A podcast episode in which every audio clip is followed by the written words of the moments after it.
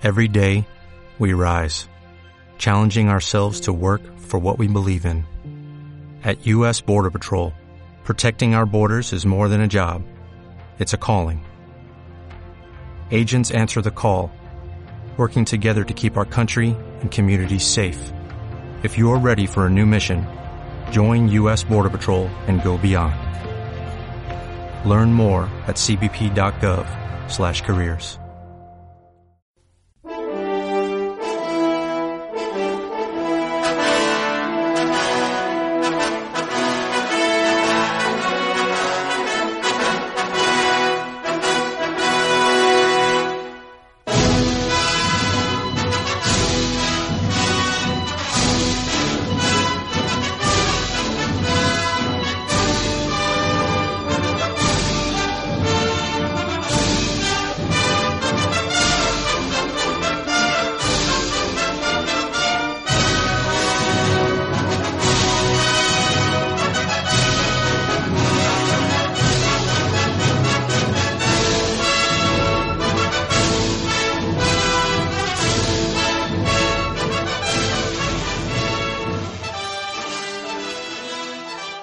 Roma.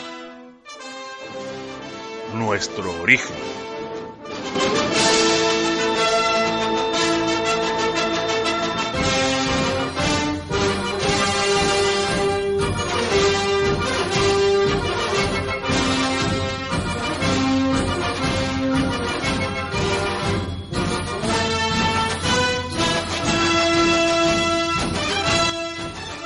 Capítulo primero. La fundación de Roma.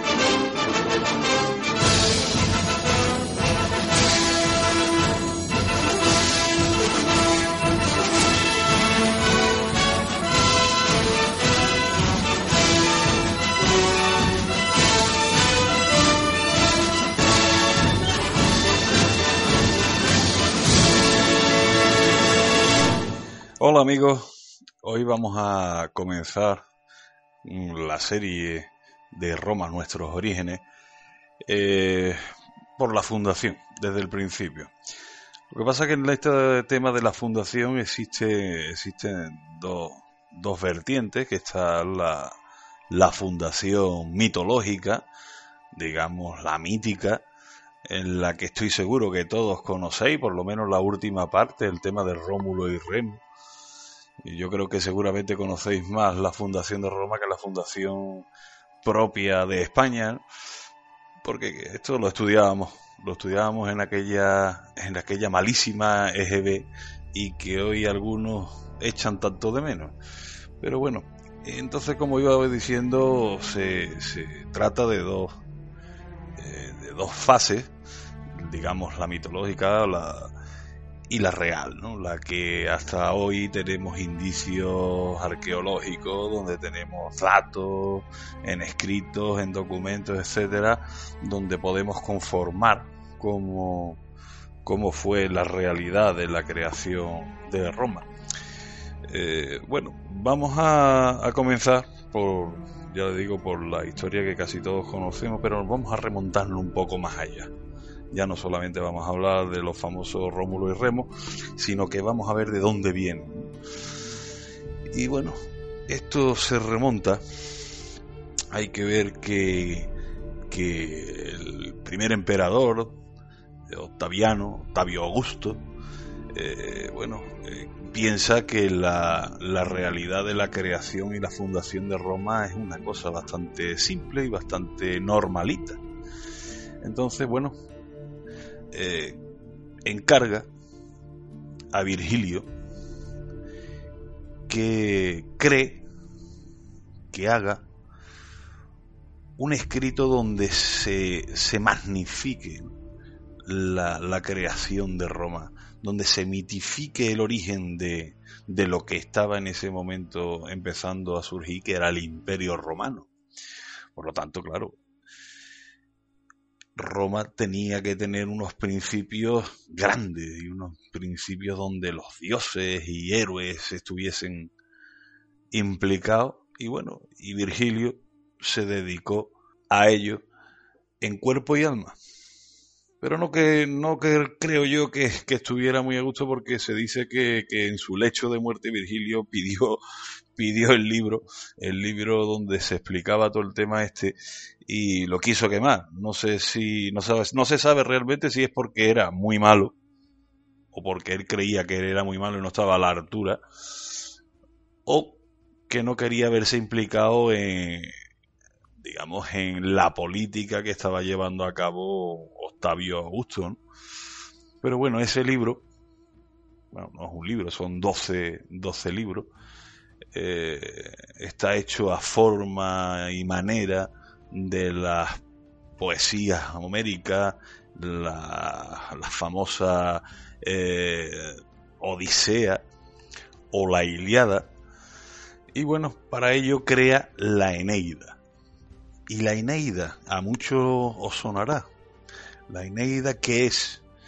Pues la Eneida no es ni más ni menos que el relato de cómo Eneas, un héroe troyano, sale de Troya cuando ésta es destruida y quemada por los aqueos, en la famosa guerra de Troya. Y bueno, Eneas en ese momento se escapa de, Troya, de Ilión, como se le, conocía en aquella época, y mm, se marcha de la ciudad con su padre, Anquises, que era primo del rey de Troya, el rey Príamo, el famoso rey Príamo, padre de Héctor y de París. En este caso, bueno, eh, se, se, marchan de, de, Troya y bueno, con una serie de periplos por todo el Egeo, recalan en, bueno, en Cartago. En Cartago paran allí, piden como una, una especie de, de asilo de asilo temporal. Y bueno, resulta de que la reina de Cartago, Dido, eh, se supone que queda prendada, queda enamorada de Eneas. Bueno, Eneas ve que, que, esto se le está poniendo chungo, que no va a poderse mover de allí y él realmente no quería quedarse en Cartago. Él tenía una perspectivas y, un, y unos augures que le habían dicho que si recababa eh, más al norte podía ser dueño de un, de un gran imperio o fundar un gran, una gran ciudad. Entonces eh, Eneas parte de Cartago, se marcha, y en esto Dido, que estaba tan enamorada, eh, por amor se quita la vida. Aquí en esto lo que quiere Virgilio, eh, yo, seguramente por encargo evidentemente de Octavio, era explicar el por qué eh, la animadversión desde siempre entre Cartago y Roma. Por supuesto, estamos hablando en el, en el, en el ámbito mitológico, no estoy hablando de la realidad de las cosas, pero bueno, eh, ahí queda bien y está bien que, se sepa. En este caso, mm, Eneas recala en el centro de, lo que es la península itálica y bueno, allí es acogido por el rey latino. Este rey latino eh, tenía una hija que era una tal Lavinia donde el oráculo le había pronosticado que se iba a casar con un extranjero, un extranjero que, que viniera de Oriente y que, bueno, junto a él iba a conseguir una prosperidad inusitada para el reino. Entonces, eh, Latino, sabiendo de esta profecía, ofrece a, a Lavinia, a Eneas como, como mujer. Efectivamente, mm, terminan casándose y tienen un hijo entre, entre los dos llamado Silvio. Este Silvio después fundaría eh, la dinastía de los Silvios, que, que, que, duró más de, 40, de 400 años en la historia de Roma. Bueno, pero este hijo realmente de momento no nos interesa, no nos interesa y nos vamos a centrar en un hijo que Eneas previamente ya tenía y con el cual partió de Troya, que se llamaba Ascanio. Este, este tal Ascanio, eh, posteriormente ya cuando mayor y tal, forma y funda una, un asentamiento que se va a llamar Alba Longa, la famosa Alba Longa. Eh, después, posteriormente, eh, este, en, esta, en esta ciudad, en Albalonga, bueno, hay una serie de, reyes donde eh, uno de los más famosos fue Procas. Y este Procas, este tal Procas tuvo dos hijos. Uno que se llamó Amulio y otro que se llamó Numitor. Numitor, parece nombre del Señor de los Anillos, ¿verdad? Para que veáis que de dónde se sacan ciertos nombrecitos y, ciertas cosas de, la actualidad, bueno, o de Tolkien, de Tolkien, y mira por dónde nos encontramos un nombre, un nombre que, que aparece, que aparece en las sagas de, del Señor de los Anillos. Bueno, pues eh, este tal eh, Amulio eh, usurpa el trono muere el padre y usurpa el trono porque le correspondía al hijo, al hijo mayor, que era Númitor. Entonces lo que hace es eh, sacarlo del trono y lo destierra. Lo destierra y acaba con la prole de Númitor, a excepción de una hija llamada Rea Silvia, que bueno, eh, como lo que Amulio quería es que no tuviesen descendencia para que después no pudieran reclamar otra vez el trono y demás, eh, la confina en, en el templo de Vesta. O sea, la convierte en virgen vestal, por lo tanto sería virgen y no podría tener descendencia, por lo tanto no hubiese tenido problemas Amulio con esta buena señora. Pero mira por dónde y vemos aquí que, los dioses influyen. Eh, Rea Silvia es poseída, una noche, es poseída por el dios Marte. Y de esa unión, Rea Silvia queda embarazada de gemelo.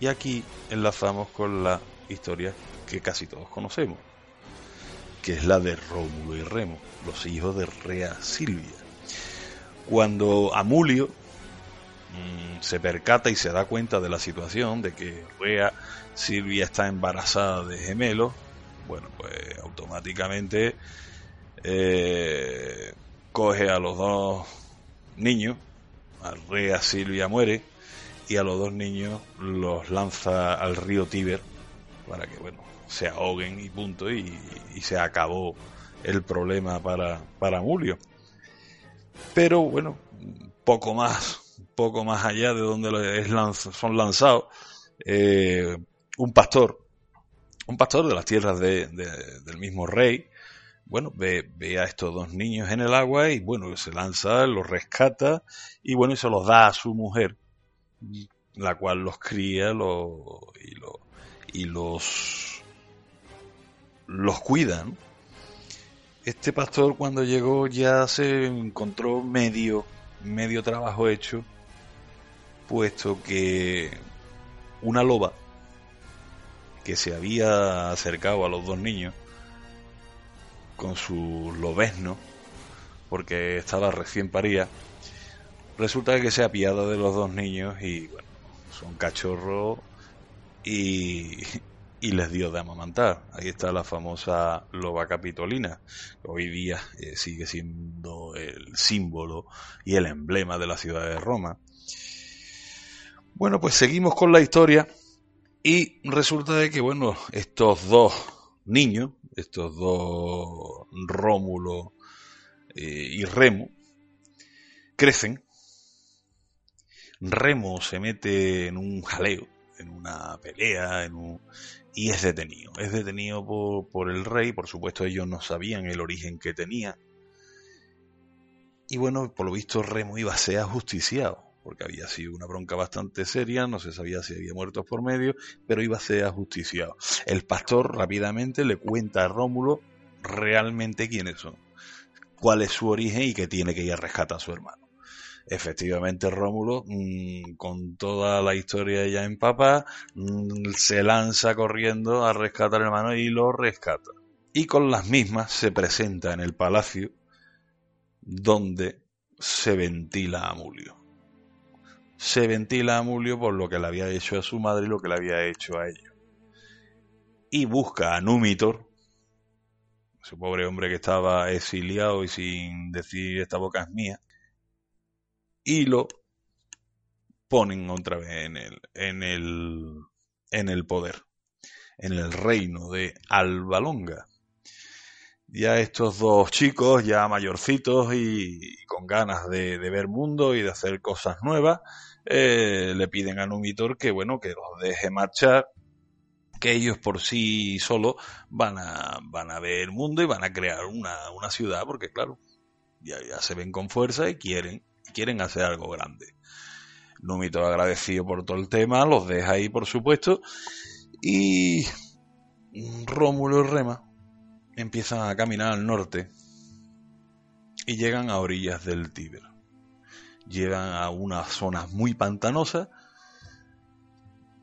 terreno inundable donde el río entraba bastantes metros hacia el valle y ven que hay unas siete colinas que, que, que rodean ese, ese sitio. Ese sitio que les pareció bien, pero evidentemente allí en esa zona pantanosa no podían quedarse y bueno, discuten entre ellos mm, porque dice, bueno, ¿dónde, ¿dónde empezamos aquí la faena? ¿Dónde empezamos la ciudad? Rómulo dice, bueno, pues vamos a esta colina. Y Remo dice, no, mira, vamos a ir a esta otra colina.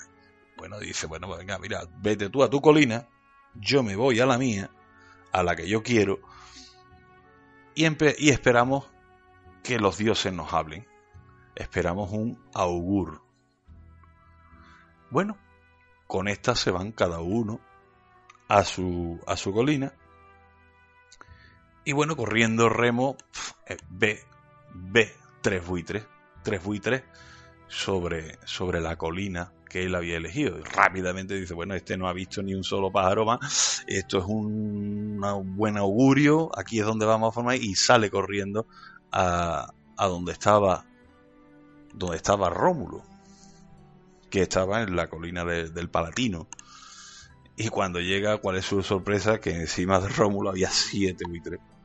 Por lo tanto, ha perdido la, la apuesta, ha perdido la, la historia y no con esto, eh, Rómulo se levanta rápido, engancha un arado que tenían y empieza a formar un foso que empieza a demarcar lo que será la, la futura ciudad la futura ciudad de Roma.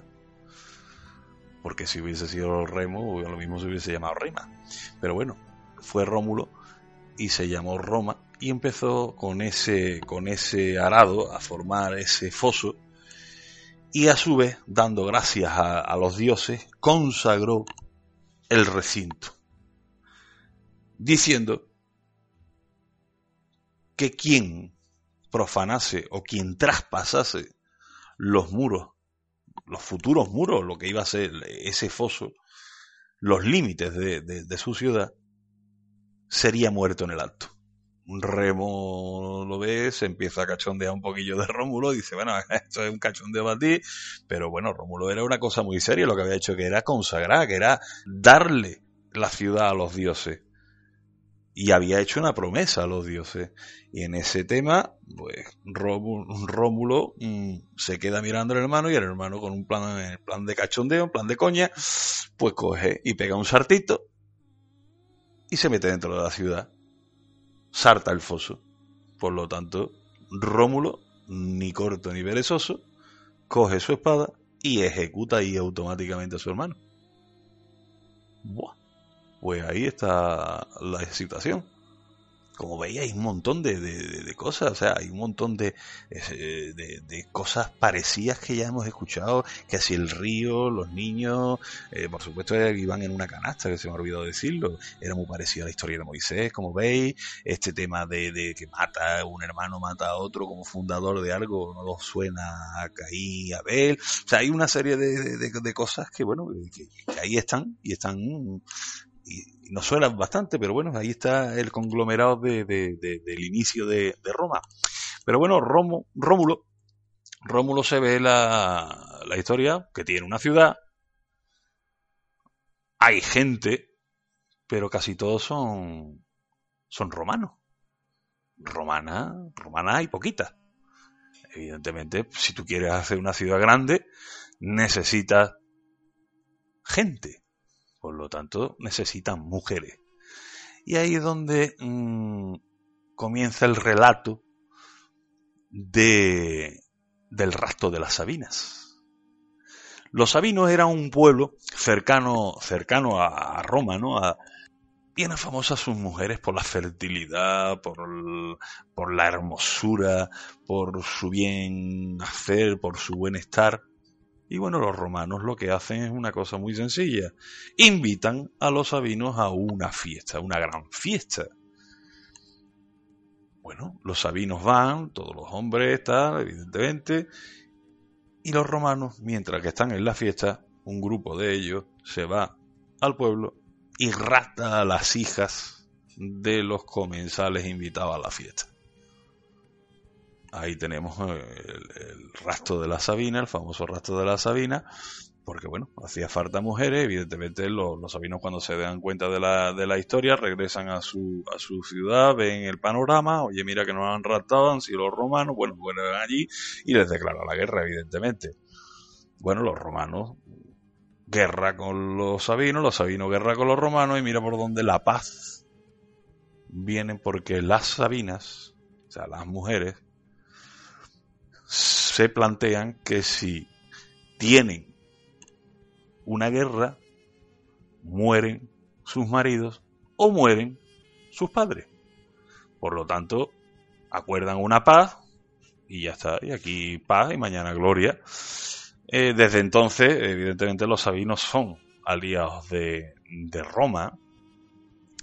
Y bueno, vamos a hacer un poquito de pausa, vamos a escuchar un poquito de música y ahora seguimos con este con el relato.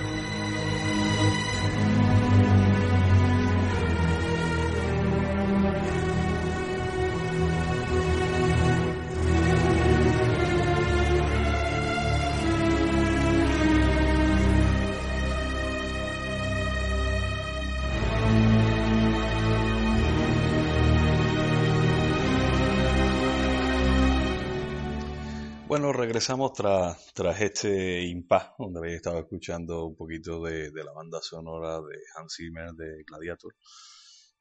Eh, la última gran película de romanos que hemos, que hemos visto.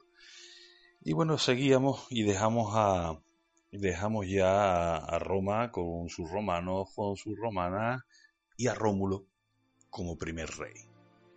Primer rey de Roma. Y bueno, posteriormente eh, se conocen, bueno, se conocen, eh, se conocen tres reyes, pero que, están perdidos ahí en la nebulosa del tiempo, no hay, no hay constataciones fehacientes de, su existencia, pero, pero sabemos, sabemos que, estuvieron ahí, o por lo menos eso cuentan, eso cuentan y los dejamos y los podemos los podemos llamar eh, como reyes ¿cómo diría? No históricos, sino, sino reyes mitológicos o reyes que, improbablemente eh, existieron. Existieron muchos muchos estudiosos, muchos exégetas del tema creen que bueno que, son unos unos reyes creados como arquetipos, ¿no? O arquetipos, bueno, en la en el diccionario real de la, de la lengua española, por ejemplo, en su acepción quinta, eh, arquetipo eh, es un tipo soberano y eterno que sirve de ejemplar y modelo al entendimiento y a la voluntad humana. ¿Qué quiere decir esto? O sea, son, son, son reyes que cada uno, eh, digamos, explican una virtud. Una virtud. Eh, digamos que, que, lo que quieren decir con esto es que en Roma se creó con estas bases y con esta y bueno tenían que, personalizarlas en, en alguien y, pusieron estos tres reyes que bueno ya te digo no sé ya os digo no son no están fehacientemente constatados el primero de ellos el sucesor de, Rómulo fue Numa Pompilio Numa Pompilio. El apodo de Numa Pompilio fue el piadoso. Como ya decíamos, lo del tema de arquetipo, eh, este, este Numa Pompilio, que era sabino, ya he dicho que los sabinos y los romanos siempre han estado desde, aquel rastro y desde aquel acuerdo eh, posterior de paz, fueron, fueron eh, aliados permanentes de Roma este, este Numa Pompilio el Piadoso, bueno, pues eh, inspirados por, por, una ninfa, la ninfa Égira, Egiria se llamaba, eh, fue organizador, digamos, de la vida religiosa de, Roma. Fue el creador de los de los colegios sacerdotales, eh, la figura del pontífex, los colegios, los colegios eh, sacerdotales, ¿no?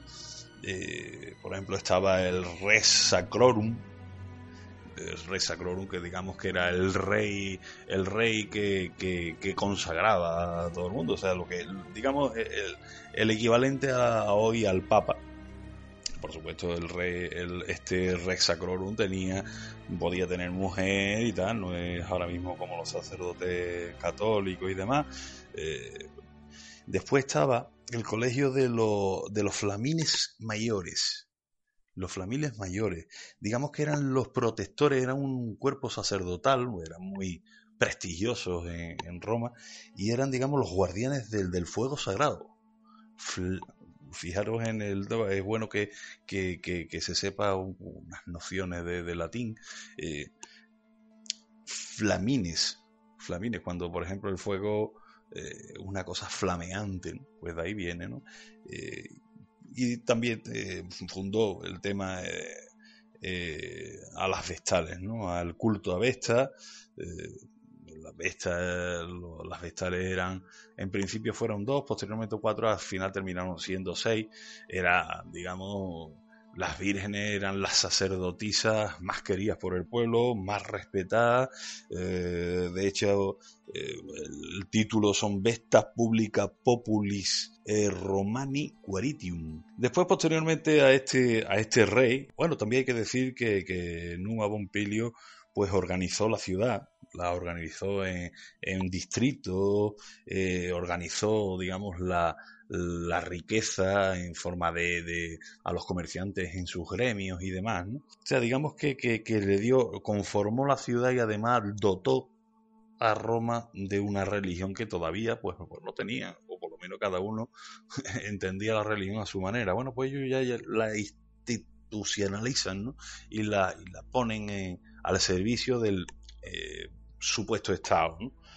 Bueno, después de este, de este rey, o sea, de este rey el piadoso, pues nos viene todo lo contrario. Nos viene eh, el belicoso, el guerrero, el, el fuerte, Tulio Hostilio. Hostilidad. hostilidad, hostilio. De ahí viene la, palabra, volvemos a lo mismo, el belicoso, el guerrero, ¿no? Bueno, este, esta gente, este rey, eh, lucha con casi todos los, asentamientos de alrededor, eh, bueno, y, coge y al final conquista, digamos, la, la ciudad madre de Roma, que era Alba Longa. Y la raza, la, destroza. Bueno, de este, de este rey poco más hay que decir, como, ve, como vemos ya entre uno y otro, bueno, el piadoso, el belicoso, o sea, son, son digamos, características de, de, la Roma posterior, de la del fuerte carácter de, los romanos, que basaban en esas bases su, su, su, su poderío, ¿no? Y después, claro, nos falta una cosa importante, que es el constructor. Y ese constructor fue, llamado Ancomarcio. Ancomarcio que fue, digamos, uno de, el último de estos tres reyes mitológicos o arquetípicos, como yo acabo, como yo he dicho. Este amplió el trazado de Roma, eh, tendió puentes sobre el río Tíber, eh, además facilitó la llegada de Roma al mar, una cosa importantísima para el comercio. Y bueno, fundó y organizó el puerto de Ostia, es el mayor y el mejor puerto que, Roma ha utilizado en la historia. Y bueno, como veis, estos son los tres reyes primeros que, digamos, eran, eran mitológicos, que no tenemos fehacientemente clara la, la, existencia de estos tres señores. Y bueno, ahora eh, entraremos con los tres últimos, que eso sí tenemos esos son los reyes históricos de Roma y eso sí tenemos datos y tenemos y tenemos forma de demostrar que esos tres reyes existieron.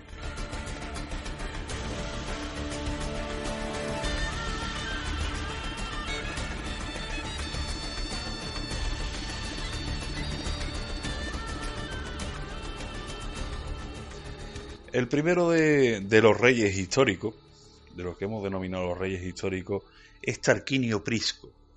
Tarquinio Prisco.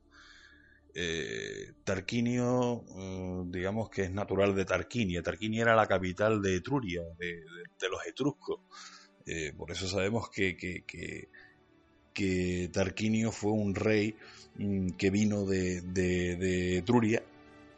Y bueno, claro, Etruria muchísimo más avanzada que, que los pueblos latinos, ¿no? Eh, a través de, este rey, pues impuso, impuso y, digamos, actualizó las costumbres de, los romanos que eran mucho más toscos. Eh, bueno, este, este rey introduce todas las tradiciones etruscas, como ya os he dicho, después construye los, digamos, la base de la ciudad de Roma, ¿no? Lo que todos hemos conocido como, como el foro, el foro romano, eh, el circo, el circo máximo, eh, también, bueno, la cloaca máxima, importantísimo para que no hubiese tantas epidemias y tantas esto, y además, y esto es importante, funda el Senado, el Senado y el ejército. En el Senado, evidentemente, lo dota de familias patricias. Las patricias eh, vienen de patri, de padre, ¿no? De, digamos, de los primeros habitantes de, Roma y son los que le da le da la potestad de, gobernar y ayudar a gobernar al rey eh, en las decisiones de, Roma. Y el ejército, bueno, el ejército pues evidentemente se iba a nutrir de la plebe de la clase más baja de, los romanos. Este, este Tarquinio Prisco sometió a las nueve ciudades de alrededor de, Roma y ya digamos que amplió, amplió el, eh, la zona de influencia de, Roma en, el centro de Italia y la amplió y la asentó, la asentó y ahí y ahí hizo, digamos, el primer, el embrión de una Roma fuerte, de una Roma mm, que se veía el potencial que iba a tener. Además, eh, Roma, Roma tuvo una preeminencia también en la zona porque estaba en un cruce de camino, o sea, estaba en Etruria la tenían al norte, la campaña la tenían al sur, estaban, estaba el río Tíber, eh, el río más importante de la zona central de Italia, y bueno, estaba en un enclave perfecto, era un cruce de camino, además había, eh, se, hubo, había un, un templo de Júpiter, muy cercano a Roma, que, que, bueno, claro, la, como hoy en nuestros pueblos aquí en España, eh, quien tiene una ermita de una virgen y eso tiene más importancia que el pueblo de al lado que no lo tiene. Pues en este caso, en Roma pasó lo mismo. Y bueno, después de este, hay que decir que, que Tarquinio Prisco murió, murió asesinado eh, por parientes de ese anterior rey mitológico, el último rey que yo llamé mitológico, que era Ancomarcio. Murió por esto el rey, bueno, y resulta de que tenía un hijo, un hijo natural, un hijo natural con una sierva de palacio, una sierva de palacio y este se alzó, apoyado, por, precisamente por los asesinos de, de Prisco, eh, se alzó con el trono y se llamó Servio Tulio. Servio, de ahí viene el nombre Servio, de, hijo de una sierva, ¿no? de, una, de una criada, de una, de una esclava, bueno, prácticamente una esclava. Eh, bueno, este tal eh, Servio Tulio crea la primera constitución, la primera constitución de Roma, por eso se le llama Servio Tulio el constituyente. Eh, también crea el primer censo.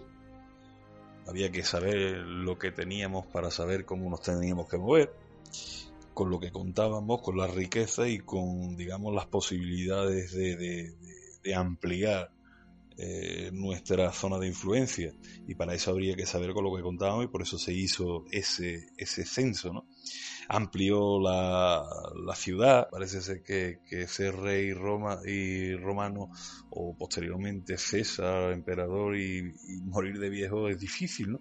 Este fue asesinado por su hijo y por su yerno. por su hijo y por su yerno. Eh, bueno, este yerno después se alzó con el trono, evidentemente, para eso mató a, su suegro. Eh, y este era Lucio Tarquinio. Lucio Tarquinio, y además apodado por el soberbio. Casi nada, a la barato. El soberbio. Y este fue el último rey que al final, mm, precisamente de la misma soberbia, es el, que, el que, digamos, pone las bases para que Roma, para que Roma se convierta de monarquía a república. Es curioso que esto también dentro, dentro hay una leyenda, hay una leyenda, eh, parece ser cierta, tampoco podemos constatarlo realmente, pero parece ser que sí. Eh, el hijo de, de, Servio Tarquinio, eh, un tal Sexto, mata a una joven, una joven, digamos, no que la mate, sino que, que la viola, abusa de ella, y esta joven por culpa de esa deshonra, por culpa de, ese, de, esa violación, decide públicamente quitarse la vida. Esto enerva a la plebe, enerva al pueblo y esto se lanzan en contra del rey e intenta, bueno, intenta una revolución, cargárselo cargárselo. Por supuesto, también estaba un poquito promovido por el tema del Senado que, que, aumentó y, e inflamó los ánimos de, de, esa, de esa plebe. Eh, bueno, este salió por patas, salió lanzado. Eh, este Lucio Tarquinio se refugió en, en, la casa de un noble y demás. Y bueno, eh, como como cosa importante que hizo este, este Tarquinio, pues vamos a ver, podemos tener que amplió el templo que antes, anteriormente habíamos dicho y lo convirtió en, en el templo de Júpiter capitalino, o sea, dentro ya de la ciudad. ¿eh? Eh, después, bueno, modificó el calendario y demás, el calendario y bueno, estas son las cosas más, más importante que hizo, pero yo creo que la cosa más importante que hizo, y, precisamente el, nombre de soberbia, yo creo que viene por ahí. Yo creo que viene por ahí porque en su soberbia, en su soberbia, eh, no quiso nombrar sucesor. Todo rey tenía que nombrar sucesor y si no lo nombraba el rey, pues el Senado lo haría. Pero parece ser que en su soberbia le dijo al Senado, bueno, ustedes habéis aventado esto, habéis liado la, la habéis liado parda, así que os vaya a quedar ahora ustedes con el marrón de llevar Roma para adelante. Y mira por dónde, en ese famoso año del 509 antes de Cristo, es cuando Roma, la Roma monárquica, se convierte en república. Y bueno, esto ya de la Roma republicana ya empezaremos a hablar en el siguiente capítulo. He hablado de lo que era la fundación de Roma, la, la entre comillas real y la mitológica. Y bueno, yo creo que ya empezamos con, con esta serie y el siguiente paso lógico y normal es la creación de la República y su asentamiento. Así que espero que les haya gustado y nos vemos en el próximo capítulo de Roma, nuestro origen. Hasta luego.